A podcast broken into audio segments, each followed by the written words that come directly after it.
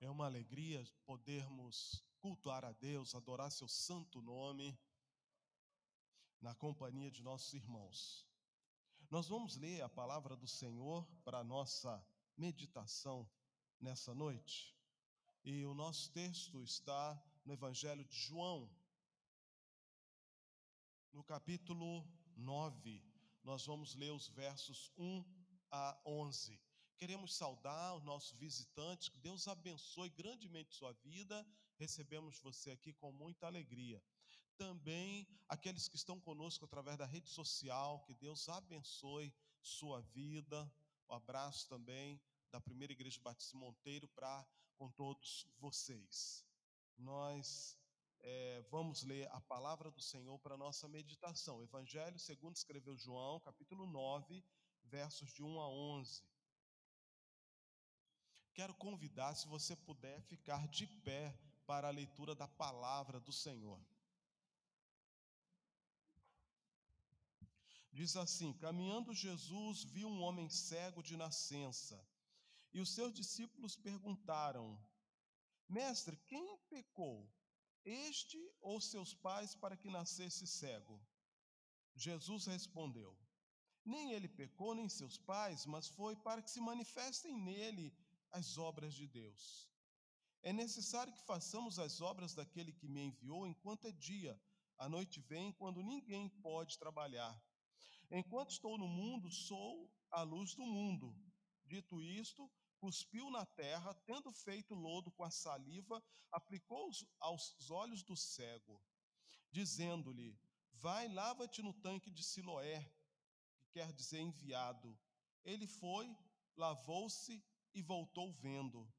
Então os vizinhos e os que dantes o conheciam de vista como mendigo perguntavam: Não é este o que estava sentado pedindo esmolas? Uns diziam: É ele. Outros: Não, mas se parece com ele. Ele mesmo, porém, dizia: Sou eu. Perguntaram-lhe: Como te foram abertos os olhos? Respondeu ele: O homem chamado Jesus fez lodo untou-me os olhos e disse-me: Vai ao tanque de Siloé e lava-te. Então fui, lavei-me e estou vendo. Amém. Vamos orar. Senhor nosso Deus, nosso Pai, louvado seja teu nome. Te agradecemos poder te adorar, te cultuar, exaltar o teu nome. Te agradecemos pela semana de bênção que o Senhor nos deu. Te agradecemos agora pela tua palavra tua palavra santa, inspirada. Pedimos que através dela o Senhor venha nos falar nesta noite e abençoar cada vida aqui presente. No nome de Jesus. Amém. Amém. Podeis assentar. Meus irmãos, o tema da nossa campanha de missões estaduais está no nosso cartaz, né? Proclamai, ide e pregai. Então nós queremos falar um pouco sobre esse proclamai nesta noite.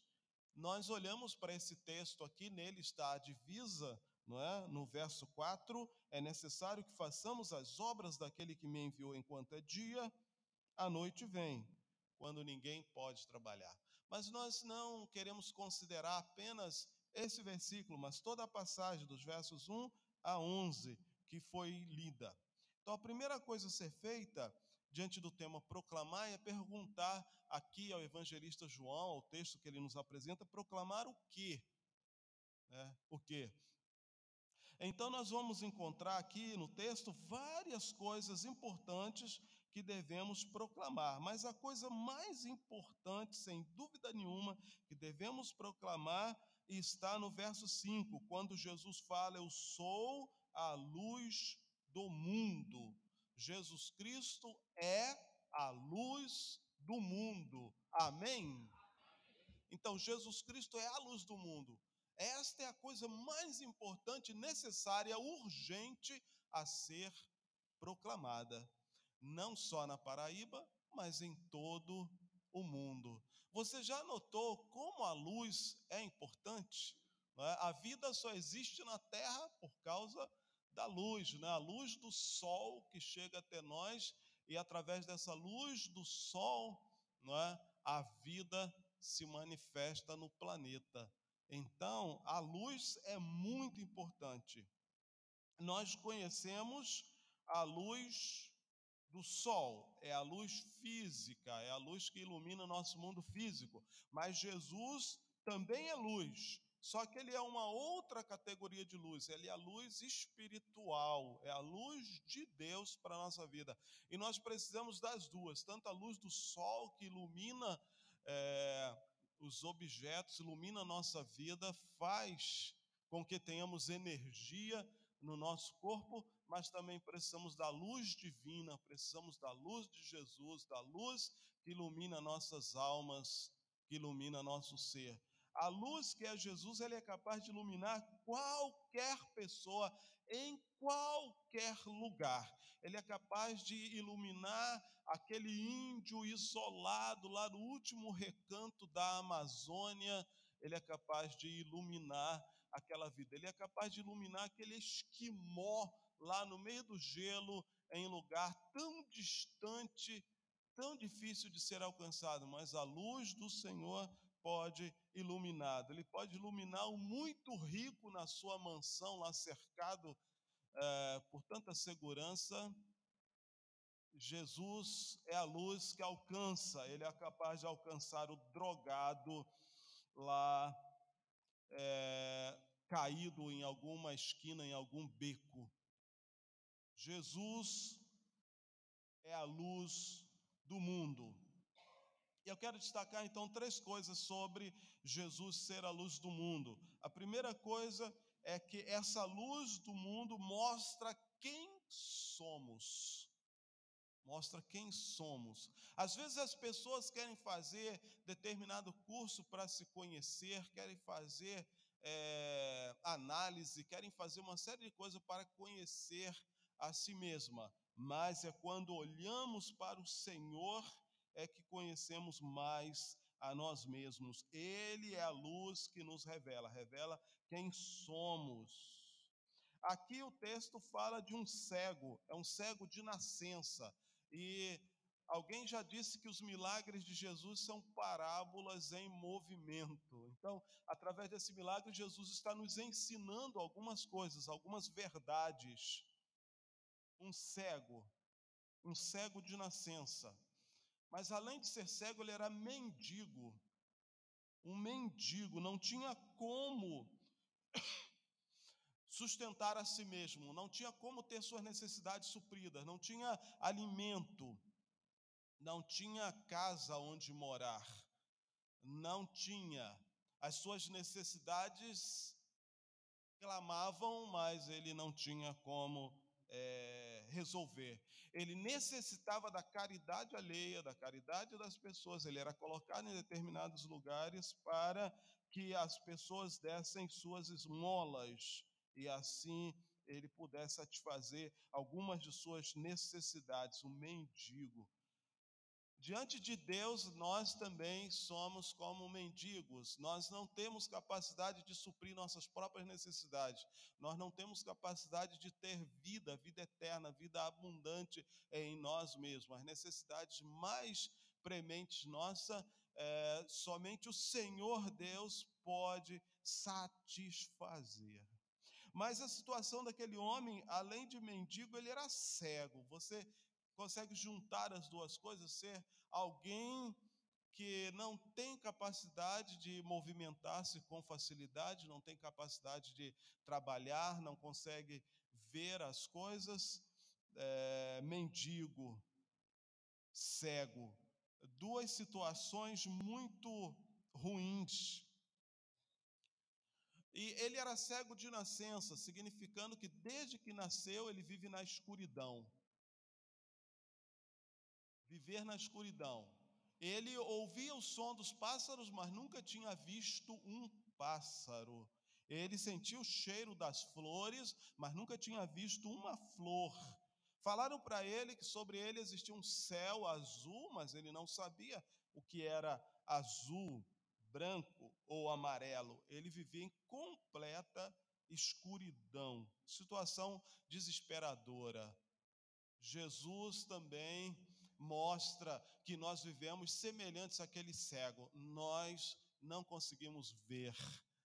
Nossas necessidades não são supridas. Uma outra, um outro, uma outra ilustração que agora o apóstolo Paulo vai usar, muito semelhante a essa questão aqui, é quando ele fala em Efésios 2:1 que as pessoas estão mortas, mortas em seus delitos e pecados.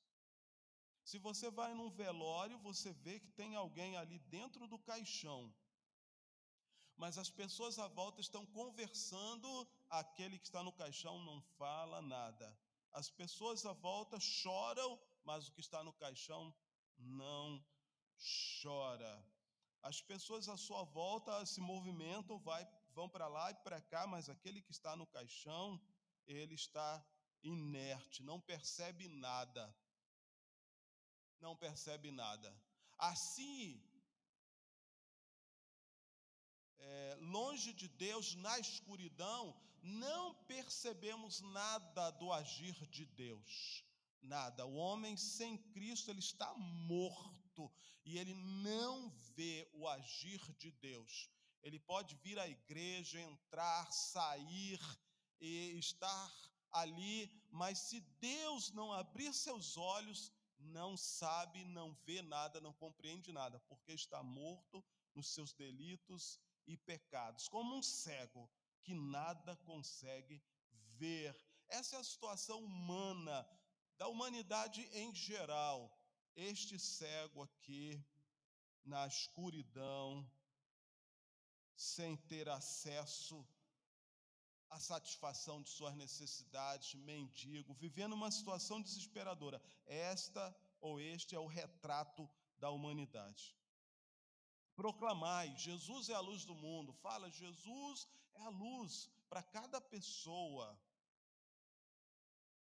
Jesus é a luz do mundo e ele mostra quem nós podemos ser. Não apenas quem somos, mas ele é capaz de mostrar quem nós podemos ser. Quem era aquele homem? Cego e mendigo. Aí os discípulos perguntaram: Senhor, quem pecou para que ele nascesse cego? Seus pais? Ele mesmo? Quem pecou? E aqui dá uma grande discussão teológica, não é? porque como ele poderia pecar antes de nascer? Os pais pecarem é compreensível, mas eles perguntam: foi ele que pecou para que nascesse cego? Mas isso não é importante agora para que entendamos o texto. Uh, o mais importante é o que Jesus responde. Jesus fala assim: Olha, nem ele pecou, nem seus pais, mas foi assim para que se manifestem nele a glória de Deus, para que se manifeste nele a glória de Deus. Então, aquele homem, ele é, viveu vários anos, não sabemos exatamente sua idade, mas ele já era um homem, já era adulto, então ele viveu, vamos supor, 20 anos, ou 30 anos, ou 40 anos, ele viveu na escuridão, ele viveu dependendo da esmola, ele depend, viveu dependendo de muitas pessoas, mas agora Jesus chega para ele e fala que chegou o tempo de se manifestar nele a glória de Deus. Talvez você viva também na escuridão, seus olhos ainda não foram abertos, mas Jesus está aqui dizendo que Ele quer manifestar em você a glória de Deus. Amém? Manifestar a glória de Deus. Então, é, o Senhor Deus não estava punindo, castigando aquele homem, mas pelo contrário, aquele homem estava como que reservado, guardado é, para um momento especial, um momento que iria vir sobre a vida dele, um momento de glória, de grandeza, um momento maravilhoso. Foi o que aconteceu com ele. Alguém esperando a manifestação da glória de Deus. E, em primeiro lugar, em primeiro plano, é claro que a glória de Deus é muito maior, mas em primeiro plano ali, no primeiro momento, qual era a glória de Deus para aquele homem? A glória de Deus para aquele homem, num primeiro momento, era que o Senhor ia abrir seus olhos para que ele pudesse ver. Então, o pássaro que ele ouvia o canto, mas não conhecia, ele ia poder contemplar aquela ave, as cores de suas penas, o seu voo tão elegante pelo espaço, ele poderia contemplar aquela, aquela ave.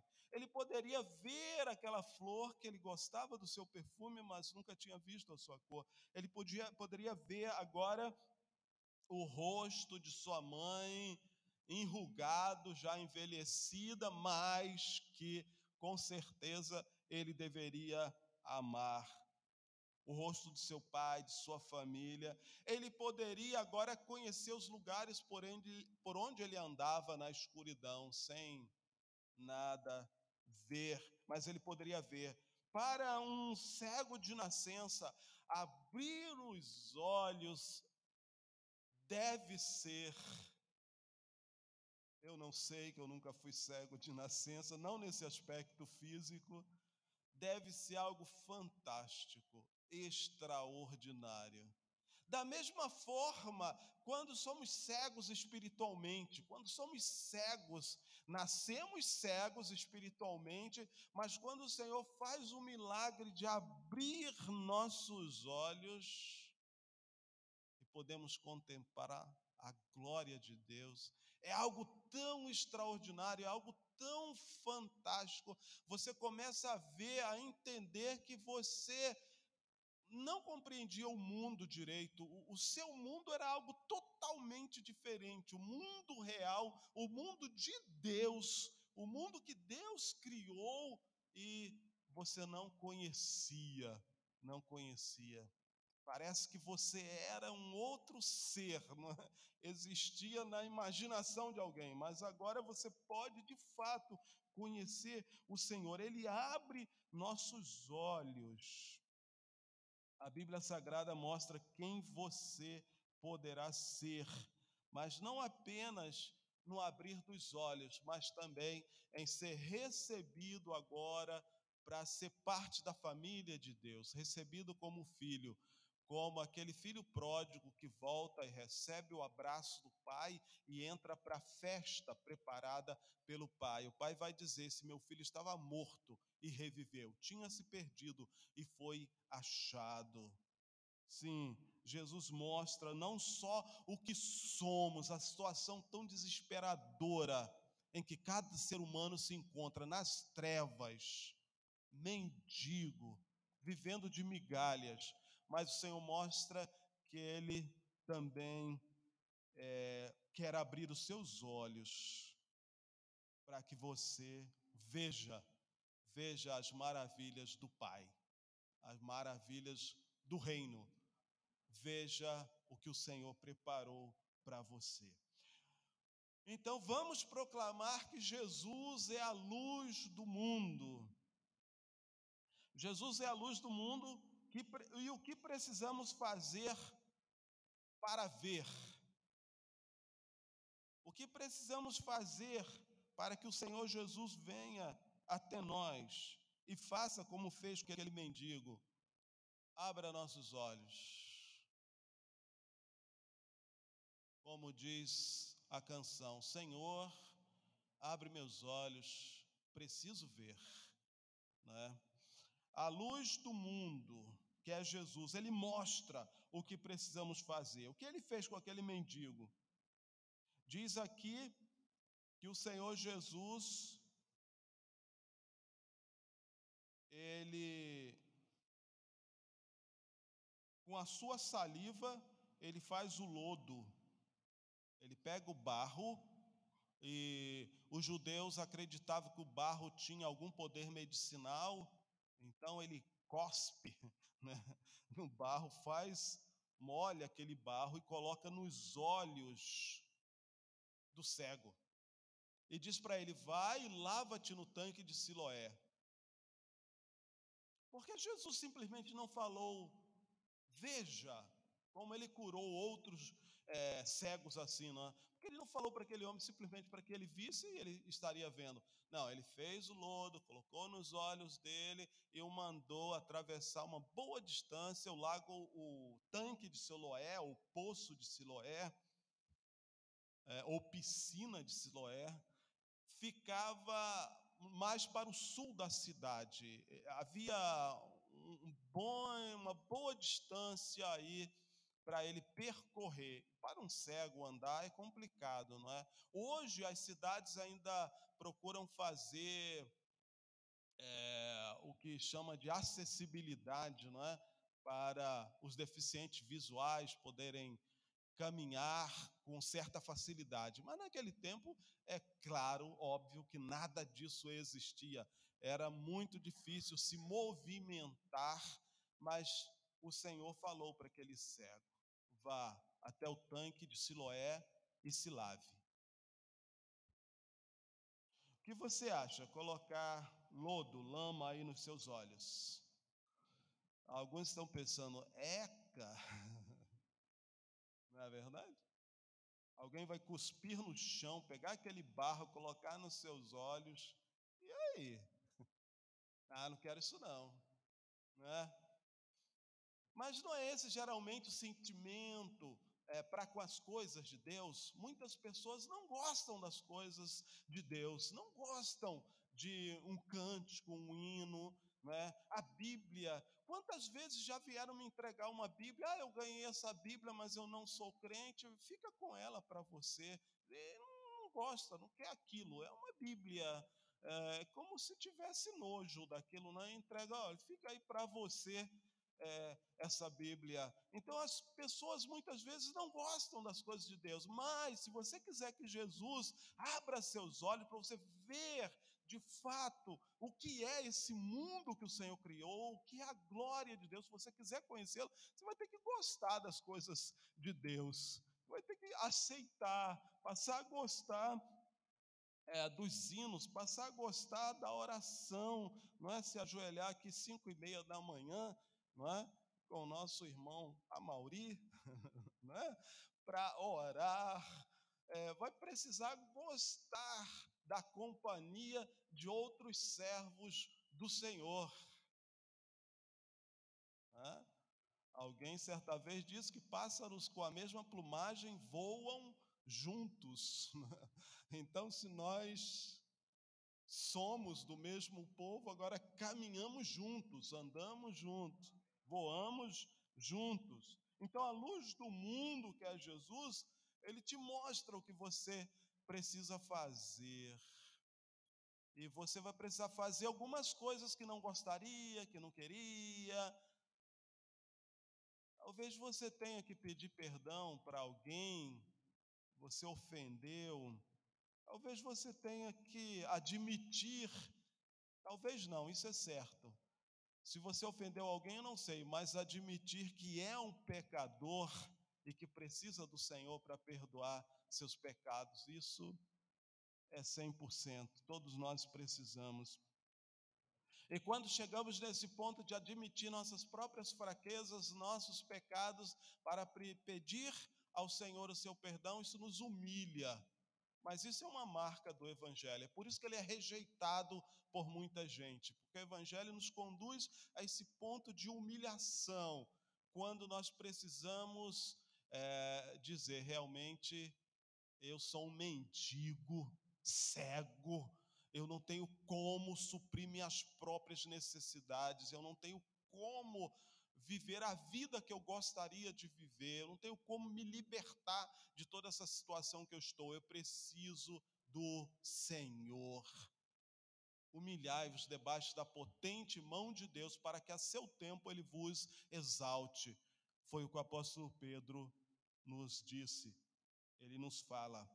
Então, Jesus mostra o que precisamos fazer, aceitar o lodo, aceitar as coisas de Deus. Aquilo que parecia ser algo tão ruim, mas era o meio da cura. Obedecer, vá ao tanque de Siloé. O cego podia dizer: esse homem vai botar lodo nos meus olhos, me mandar caminhar um quilômetro? Não, eu não quero, não. Eu fico do jeito que eu estou. Eu sempre consigo alguém para me levar, para me carregar, para me dar alguma coisa. Eu fico do jeito que eu estou. Isso é muito difícil. Eu não quero essa lama no meu olho. Eu não quero caminhar até Siloé. A obediência é sempre necessária na Bíblia. É claro que a obediência é um, é um verbo, é um substantivo, né? E obedecer é o verbo que nós gostaríamos de riscar de nossos, nosso vocabulário. Mas não podemos riscar na Bíblia Sagrada. Sempre é, chegamos a esse ponto. Obediência. Se não formos capazes de obedecer àquele que chamamos de Senhor, então nada feito. A obediência é fundamental. Para Jesus abrir seus olhos, você precisa obedecê-lo. Você precisa obedecê-lo, fazer o que ele manda. E o apóstolo Paulo nos orienta que o que Jesus manda é arrependimento e fé. Arrepender-se do pecado e crer em Cristo. Arrepender-se e crer. O, o, João Batista chegou com essa mensagem, com essa pregação: arrependei-vos, porque é chegado a vós o reino de Deus. E Jesus chega com as mesmas palavras, dizendo também que aquelas pessoas precisavam se arrepender e crer, porque chegou o reino de Deus. Jesus curou aquele homem cego no sábado. No sábado. Sabe o que isso significa? Para nós parece não significar nada. Mas a sociedade judaica daqueles dias proibia qualquer atividade no sábado. Não se podia fazer nada no sábado. Até para caminhar, tinha um número de passos para caminhar. A comida tinha que ter sido feita na sexta-feira para comer no sábado. Não poderia se fazer nenhum tipo de trabalho. E curar alguém ou mesmo cuspir no chão, fazer uma saliva e colocar nos olhos de alguém, era trabalho. Curar uma pessoa também não podia. Era considerado transgressão da lei. Então havia uma pressão muito grande para que Jesus não abrisse os olhos daquele cego, para que Jesus não o curasse. Havia uma pressão de toda a sociedade. Os fariseus estavam ali à volta, é, apontando o dedo para Jesus. E você pode ler o restante dessa história, é bem interessante, quando os fariseus falam assim, pergunta para o cego, né? Primeiro eles desconfiam da identidade daquele homem. É você mesmo, o cego que estava ali pedindo esmola? Aí uns dizem, é, se parece com ele. Aí o cego diz, sou eu. Aquele que fora cego, né? Sou eu. E os fariseus não querem acreditar. Aí, o que acontece? Os fariseus perguntam para ele: O que você diz daquele que te abriu os olhos? O ex-cego fala: É profeta. Ninguém jamais abriu os olhos a um cego de nascença. Esse homem é profeta. Aí os fariseus respondem: Esse homem não é de Deus, porque ele faz isso no sábado. Ele curou no sábado. Ele não é de Deus. Talvez você fique com a impressão de que de fato Jesus desobedecia o sábado, mas não é isso. É que a interpretação dos fariseus era errada. Na verdade, o Senhor Deus nunca quis que o sábado fosse maior que o ser humano. O próprio Jesus vai dizer: o sábado foi feito por causa do homem, não o homem por causa do sábado. Então, no entendimento do Senhor, não era pecado algum ajudar alguém no sábado. E ele jogou isso no rosto dos fariseus, quando os fariseus discutiam com ele, ele disse: Ué, vocês vão lá e desamarram o boi de vocês, levam para beber água no sábado. Os animais de vocês, vocês dão comida no sábado, e eu não poderia socorrer uma pessoa no sábado? Havia uma pressão tremenda para que Jesus não fizesse o milagre, mas ele fez. Eu quero destacar isso dizendo que o Senhor Jesus tem grande interesse na sua vida. Há pressões para que nada seja feito na sua vida, continue do jeito que está. Há pressões grandes espirituais.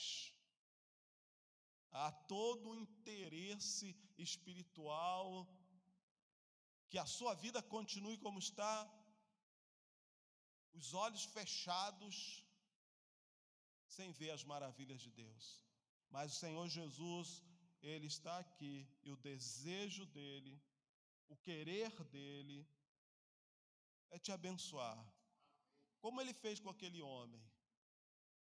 Aquele homem deixou de ser cego, deixou de ser um mendigo, se tornou uma nova pessoa, se tornou um servo do Senhor, porque ele fez o que Jesus mandou. Ele creu em Jesus, ele obedeceu, foi ao tanque de Siloé, lavou-se e voltou vendo. E lá no final do texto, que nós não lemos, no verso 35, Jesus pergunta para ele: é, Crês tu no filho do homem? Ele respondeu e disse: Quem é, Senhor, para que eu creia nele?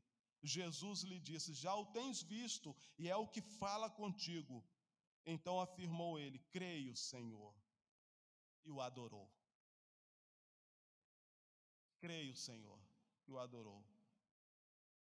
Quero encerrar essas palavras dando uma oportunidade, se você também quer confessar sua fé em Jesus, dizer: Creio, Senhor, adorar o Senhor, para que seus olhos possam ser abertos, para que o Senhor lhe dê acesso a uma nova vida, para que você então venha a Cristo e o conheça.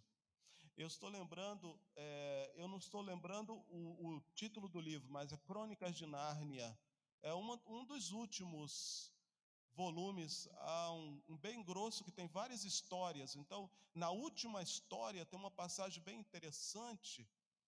É, é uma história em que as pessoas, ali no país de Nárnia, as crianças, né, algumas pessoas, elas passam por um portal e elas entram num mundo iluminado, extraordinário, maravilhoso, as plantas, o céu, tudo diferente, muito extraordinário. Mas é um grupo de anões que eles estão com os olhos fechados. E eles passam também pelo portal, mas eles continuam sem ver nada. Não vê nada. Então as crianças se dirigem para eles: abra os olhos, abra os olhos, veja. E eles estão dizendo: nós estamos no escuro, ah, não conseguimos ver nada. E as crianças falam: abra os olhos, mas eles não abrem, eles continuam no escuro e a história termina assim. Há um mundo tão extraordinário à volta deles, mas alguns não conseguem, porque não acreditam não conseguem, porque não se rendem ao Senhor. E eles continuam em completa escuridão. C.S. Lewis ele captou com bastante, é, bastante, como poderia dizer, acuidade, né? bastante, de uma forma muito correta, profunda, esse, essa mensagem do Evangelho, essa mensagem cristã. Jesus é a luz do mundo. Jesus já é a sua luz? Amém?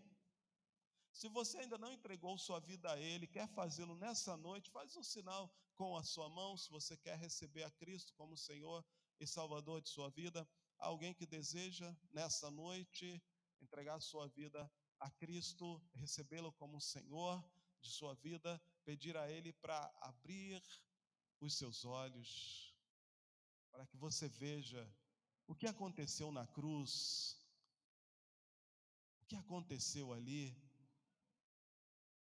o que acontece comigo hoje, quem é o Senhor Jesus, quem é Deus, para onde as pessoas estão caminhando, você poderá encontrar respostas.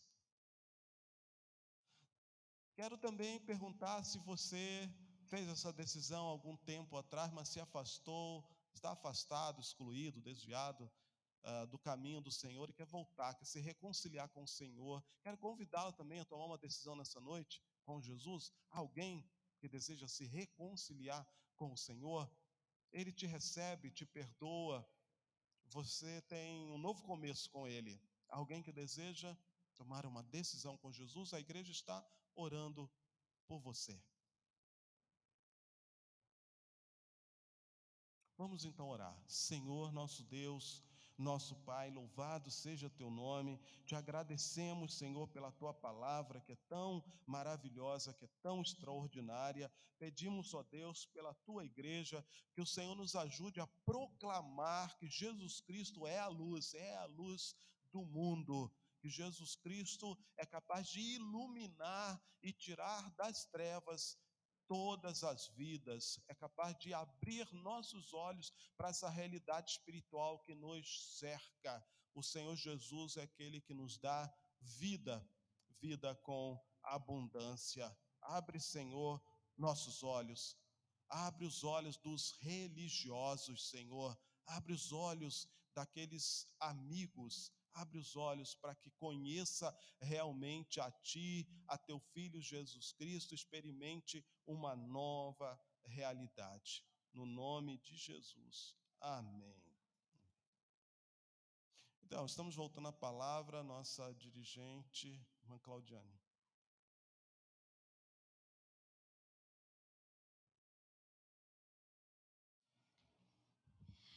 Amém. Palavra maravilhosa que possamos aplicar nas nossas vidas. E você que teve a oportunidade essa noite, não perca, para que assim você possa dizer como esse homem: Eu era cego, mas agora eu vejo. Amém? Isso acontece conosco quando nós temos um encontro genuíno com o Senhor Jesus Cristo e a Sua palavra. Amém? Louvado seja o nome do Senhor. Nós vamos apresentar nossos visitantes que nos deu a honra de nos visitar essa noite. Irmã Adriana é a filha da irmã Angelita. Irmão Kaique, irmã Késia, é Késia? Irmão Luiz, irmã Késia está ali, irmão Luiz, irmão Márcio,